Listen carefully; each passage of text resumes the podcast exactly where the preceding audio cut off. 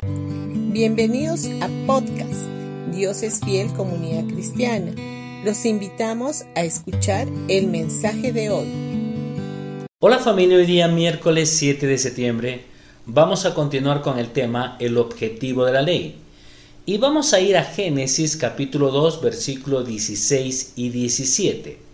Y dice, pero el Señor Dios le advirtió, puedes comer libremente del fruto de cualquier árbol del huerto, excepto del árbol del conocimiento del bien y del mal, si comes de su fruto, sin duda morirás. En el jardín del Edén existía un mandamiento. Estaba prohibido que Adán y Eva comieran del árbol de la ciencia del bien y del mal.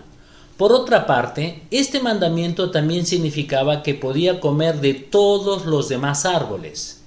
El árbol del conocimiento del bien y del mal representa simbólicamente la ley.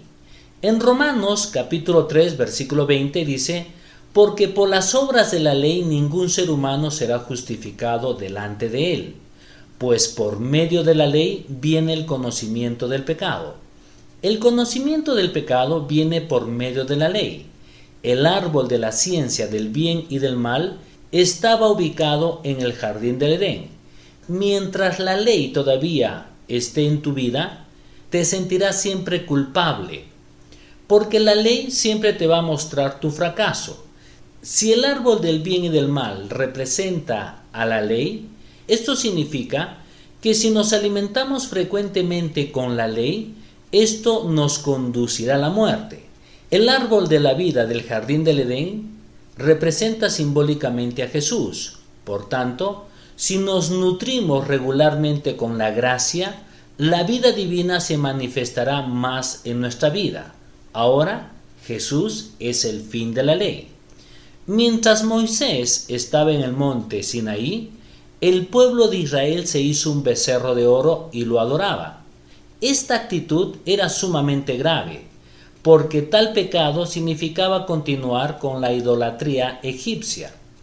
Cuando Moisés descendió del monte, se enojó y destruyó las tablas de piedra. Podemos pensar que fue a causa de sus sentimientos y emociones que explotaron, pero en realidad Dios permitió que así fuera, porque de otra manera Él tendría que haber destruido a todo el pueblo de Israel. Dios quiso que fueran destruidas las tablas de piedra y no el pueblo de Israel. En Ezequiel capítulo 18 versículo 20 dice, El alma que pecare, esa morirá. Dios no le dio la ley para que fuera cumplida, sino para indicar que por medio de ella Jesús es el Salvador.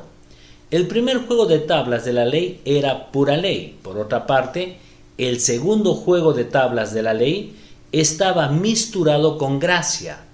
Cuando Moisés descendió del monte, en el segundo juego de las tablas de la ley, el rostro de Moisés resplandecía. La primera vez no fue de esa manera.